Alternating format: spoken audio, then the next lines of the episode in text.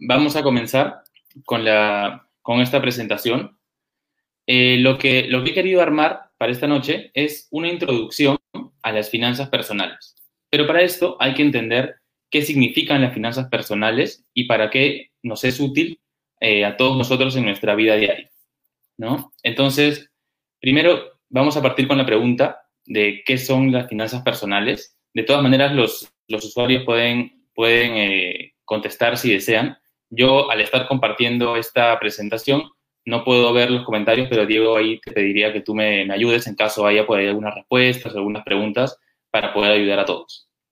Por supuesto, cualquier pregunta, consulta que está ahí, inmediatamente te estoy diciendo. Perfecto. Entonces, bueno, vamos a comenzar con la introducción a las finanzas personales. Entonces, ¿qué son las finanzas personales? ¿Para qué nos sirven? Las finanzas personales son una herramienta que nos permiten o nos ayudan a administrar correctamente nuestro patrimonio, nuestro dinero o inclusive nuestros bienes, como por ejemplo nuestro, nuestro auto, nuestra casa, nuestra computadora, nuestro celular, ¿no? Cómo administrar todo nuestro patrimonio en sí. Por ejemplo, nosotros podemos tener eh, un millón de dólares o podemos tener, ser muy ricos en cuanto a la cantidad de dinero que tenemos disponible a, a utilizar, pero si no la sabemos administrar correctamente, eh, esto nos puede llevar en un futuro, ya sea cercano, a mediano plazo o a largo plazo, a la ruina económica. Entonces, de lo que se trata es de poder ordenarnos financieramente para así poder evitar este tipo de imprevistos financieros. Entonces, ¿qué vamos a revisar hoy día? Vamos a revisar la importancia de las finanzas personales, el ahorro y su importancia en nuestra vida diaria, la inversión, ¿qué se nos viene a la mente cuando decimos inversión? El gasto, ¿qué es el gasto? ¿Cuándo debemos gastar? ¿Cuándo no debemos gastar? ¿En qué debemos gastar? ¿En qué no? Vamos a vamos a dar algunos ejemplos más adelante en la presentación. Y finalmente, eh, cómo llevar un control y seguimiento de los gastos para, que, para poder llevar una vida financiera ordenada. Entonces, comenzamos con las finanzas personales. Las finanzas personales nos permiten eh, saber en qué y cuánto podemos gastar o invertir en un determinado momento o inclusive podemos pensar nosotros cuándo vamos a gastar esa, esa, cantidad de dinero, si lo vamos a gastar en seis meses, si lo vamos a gastar ahora, si lo vamos a gastar en un año. Eh, eso es lo que nos permite eh, el manejo de las finanzas personales. ¿Qué más? Llevar una vida financiera ordenada. Al tener nosotros, al tener y al conocer el detalle de nuestros ingresos y nuestros gastos diarios, semanales, mensuales, vamos a poder aprender eh, a llevar una vida financiera ordenada, para así no sufrir imprevistos financieros. Entonces, Vamos a pasar al tema del ahorro y su importancia. Como dice esta lámina que pueden ver aquí, el ahorro en general es, como me imagino muchos de ustedes saben o quizá todos saben, es la parte del ingreso disponible que la persona decide no destinarlo a su consumo. ¿no? Supongamos que nosotros eh, somos trabajadores dependientes y ganamos, mm, supongamos, 1.500 soles al mes. La parte que no destinamos a nuestro consumo es lo que quedaría como, como nuestro ahorro, ¿no? Pueden ser 200 soles, pueden ser 300, 500, dependiendo del, nivel de vida que tenga cada uno y de, las necesidades que cada uno tenga. Entonces, para hablar un poquito sobre el tema del ahorro, quería detenerme aquí y lanzar un par de, preguntas, ¿no? Por ejemplo, ¿cómo ahorrar? Eh, ¿Cuánto ahorrar? Son preguntas que seguramente eh, aquí todas, todas las personas que nos están mirando eh, quieren, quieren saber, ¿no? Entonces, ¿cómo, ¿cómo ahorrar? Y luego, si debemos ahorrar siempre, si debemos ahorrar en, en, ciertos, en ciertos momentos. La respuesta es que siempre debemos ahorrar, siempre. Todos los meses debemos eh, generar una, una conciencia de ahorro. Esta conciencia de ahorro debe estar destinada eh, más o menos entre el 5% al 15 o al 20% de nuestro ingreso mensual. Esto es si es que somos trabajadores dependientes, ¿no? Que contamos con un sueldo fijo, que tenemos siempre eh, un ingreso mensual, digamos, igual todos los meses, salvo en julio y diciembre por el tema de la gratificación. Entonces, eh, esto nos, nos permite a, quienes somos trabajadores eh, dependientes, perdón, generar una regla del ahorro eh, entre el 5% al 20%, ¿no? Dependiendo, dependiendo cuánto es lo que nosotros estamos destinando gastar para ciertas, ciertas ocasiones. Por ejemplo, puede ser que en un mes del, cumpleaños de tu mamá o de tu hijo, de tu hermano, tengas pensado de destinar mayor, mayor gasto, ¿no? Por este tipo de, celebraciones. O que estés planeando algún viaje quizá eh, en un determinado mes, supongamos en septiembre o en diciembre. Eh, en estos casos, el ahorro este, no va a ser igual al de los meses, digamos, recurrentes. Todas estas, estas cosas debemos tomarlas en cuenta para poder así eh, saber cuánto ahorrar en un determinado mes. ¿Sí? Entonces, recapitulando, el ahorro, cuánto ahorrar depende de nuestro nivel de ingresos y de nuestro nivel de, vida generalmente. Y también depende si somos trabajadores dependientes o trabajadores independientes. Si somos trabajadores dependientes, es mucho más fácil eh, hacer esta regla, ¿no? Del 5% al 15% o si es posible al 20%. Si somos trabajadores independientes, es decir, tenemos nuestro emprendimiento, nuestro negocio, nuestra empresa, es un poco más complicado porque no contamos con un ingreso fijo todos los meses. Sin embargo, igualmente se puede realizar una cultura de ahorro considerando una estimación de los ingresos que tengas en cada mes. Pero siempre es recomendable al menos ahorrar el 5% de los ingresos que tengas, ya seas como trabajador dependiente o si eres un trabajador independiente. Además, hemos hablado ya de los tips del ahorro. Ahora, ahora vamos a hablar eh, básicamente por qué, por qué es tan importante el ahorro, ¿no? Entonces, es importante porque nos permite tener un fondo de emergencia que lo podríamos utilizar en situaciones de crisis, como la que estamos viviendo actualmente. Entonces, eh, supongamos que nosotros no hayamos ahorrado, llega la crisis, eh, nuestro negocio, nuestra empresa quiebra o si somos trabajadores dependientes, nos despiden de trabajo por este tema del COVID o alguna otra crisis eh, económica, política, social que pueda, que pueda haber en el país.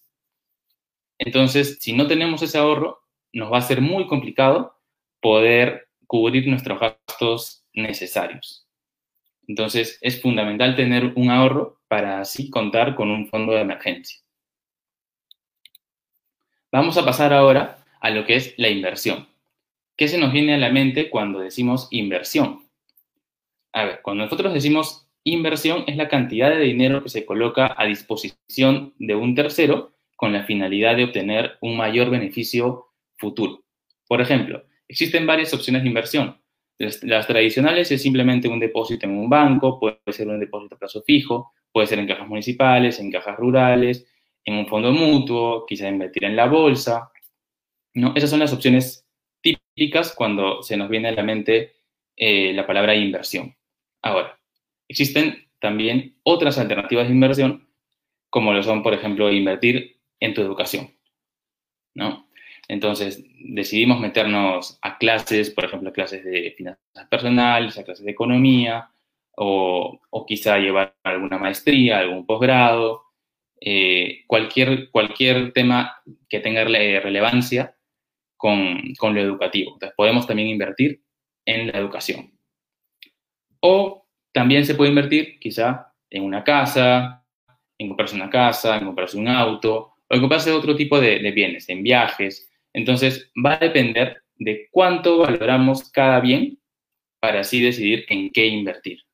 Ahora, como opinión personal, lo mejor que puedes hacer es invertir en tu educación. Porque una persona educada en lo que, en lo que sea, eh, en este caso hablando de, de finanzas personales o, de, este, de todo este tipo, todo este tipo de,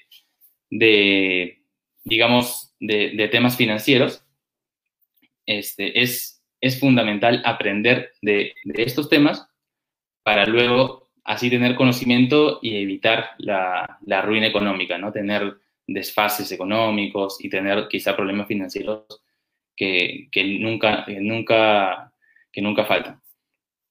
¿no? Entonces, ese es como, ese es mi, consejo, ¿no? Lo mejor es invertir en educación. Ahora, como un tip que les puedo dar es nunca invirtamos más del 30% de nuestro, de nuestro patrimonio. ¿Qué es nuestro patrimonio? Lo que nosotros tenemos actualmente, ya sea lo podemos tener como un depósito en un banco, lo podemos tener en distintos bancos, lo podemos tener en nuestra caja fuerte, ¿no? Lo, lo más usual es que lo tengamos en algún banco. Entonces, nunca invertir más del 30%, sobre todo si eres, si eres un, un emprendedor chico que aún no conoce mucho sobre temas de inversiones. Si ya evidentemente eres un conocedor, un experto, quizás sí puedas ampliar ese porcentaje porque ya manejas distintas opciones de inversión y puedes eh, ir evaluándolas para así poder diversificar eh, tu, portafolio, ¿no? Ahora, nunca invertir solamente en un solo sitio. Nunca invertamos, no digamos ya, el 30% vamos al banco A. No. Eh, les sugiero que si van a invertir el 30% de su patrimonio, sea, por ejemplo, 10% en el banco A, 10% en un fondo mutuo y otro 10% en alguna otra opción de, de inversión que ustedes podrían estar evaluando. Entonces, eso, eso es algo que, que, se los dejo como un consejo para que, para que, digamos, puedan diversificar su portafolio y así también mitigar el, el riesgo que pueda haber, ¿no? Ante la, la pérdida, el poco interés, eh, por ejemplo, ahora que nos encontramos en una incertidumbre política, siempre cuando hay, eh, estamos en contextos electorales, este, tenemos temas ahí con la, con la tasa de interés, con la inversión. Eh, son coyunturas un poco, un poco reservadas, por decirlo, por decirlo así. Bien, ahora entonces vamos a pasar a revisar lo que es el gasto, cuándo debemos gastar y cuándo no, lo que les comentaba un poco al inicio de la presentación.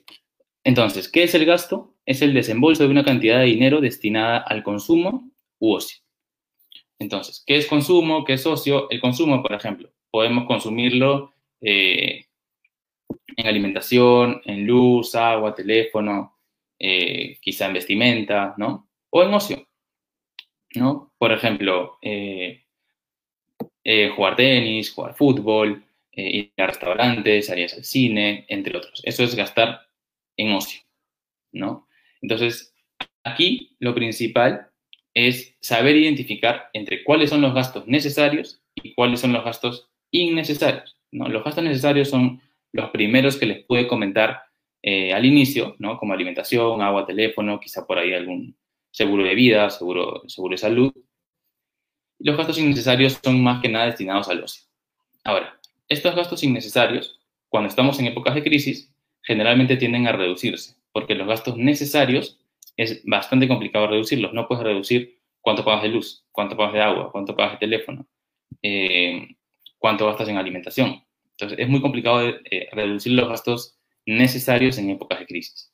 Lo que se debe reducir siempre son los gastos innecesarios. Menos salidas, eh, por ejemplo, menos salidas a restaurantes, menos salidas al cine, quizá para las personas que les gusta jugar fútbol o, o alquilar canchas, reducir también, también por el tema del transporte o el alquiler de cancha, eh, a las personas que les gusta jugar tenis, alquiler de cancha, recoger bola, ¿no? entre, otras, entre otras actividades de ocio.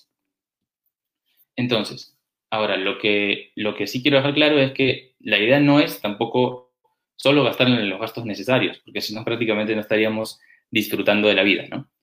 Entonces, lo ideal aquí es armar un presupuesto para los gastos innecesarios, ¿no? Por ejemplo, para salidas, restaurantes y todo ese tipo de cosas, lo ideal es elaborar un presupuesto para así poder llevar una vida financiera ordenada y también llegar a ese 5, 10, 15, 20% del ahorro que, que, es lo ideal, digamos, para poder, para tener una vida financiera ordenada. Entonces, tenemos nuestro 15%, supongamos, de ahorro, tenemos nuestro presupuesto para gastar en actividades de ocio y tenemos nuestro presupuesto para gastar en actividades necesarias. Eh, bueno, vamos a pasar a revisar entonces, ya para concluir esta presentación, vamos a pasar a ver cómo llevar un control y un seguimiento de los gastos, ¿no? Entonces, eh, para poder llevar un control y seguimiento de gastos se necesita, se necesita identificar y reducir los gastos. Una lista, una lista simplemente de los de cuántos son nuestros ingresos, cuántos son nuestros gastos, eh, para así poder llevar un control y seguimiento de gastos. ¿Qué es llevar un control? Es una estrategia financiera para llevar ordenadamente tus finanzas y así poder obtener mayores beneficios en un futuro, con el fin de identificar y reducir nuestros gastos y luego plantear metas a mediano y largo plazo que puedan ser realizables y eh, alcanzables. Entonces, estas, estas listas, digamos, o este seguimiento de, de, los gastos diarios, semanales, mensuales, se pueden llevar en aplicaciones, se pueden llevar en Excel, se puede llevar también en un cuaderno, dependiendo de la facilidad que tengamos cada uno de nosotros con, con los gadgets, ¿no? con los temas tecnológicos. Eh, es fundamental elaborar un presupuesto. Eh, les recomiendo que sea primero un presupuesto de gastos, ¿no? Para ver cuánto es lo que estamos gastando diario, lo, lo pasamos a semanal y finalmente a mensual. Esto es fundamental acompañarlo con nuestro presupuesto de ingresos. Si somos un trabajador dependiente, entonces este presupuesto de ingresos va a ser mucho más sencillo porque siempre, todos los meses, sabemos cuánto vamos a recibir. El tema es si somos un emprendedor, si tenemos un negocio, si tenemos una empresa. En ese caso, eh, igualmente es fundamental llevar un presupuesto de ingresos para saber cuánto es lo que nosotros estamos esperando ganar en un determinado mes. Y ojo, que no todos los meses vamos a, a, esperar recibir lo mismo porque la mayoría de negocios, la mayoría de emprendimientos cuenta con una estacionalidad mensual. ¿Qué es una estacionalidad mensual o anual? Una estacionalidad es, por ejemplo, en enero yo suelo recibir más que en julio y que en agosto, ¿no? Dependiendo el giro de negocio que tenga. Por ejemplo, si tenemos una, una empresa que vende pavos, evidentemente de enero a noviembre tienes, tienes unos ingresos medianos y en diciembre tenemos un boom, explota la venta de pavos, ¿no? Por el tema de Navidad. Entonces, es importante conocer bien cuál, cuál sería nuestra estacionalidad en el negocio para poder armar este presupuesto. Porque no, no necesariamente vamos a tener ingresos equitativos todos los meses o gastos y o gastos equitativos todos los meses. ¿no? Va, va a depender de en qué mes nos encontremos eh, y del rubro o del giro del negocio en el cual eh, nosotros estemos o nos dediquemos.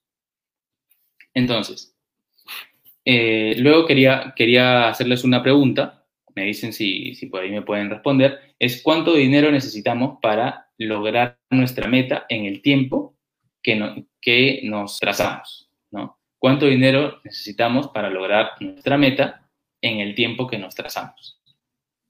Ahí, Diego, me, me ayudas por ahí si hay, hay algunas, algunas respuestas.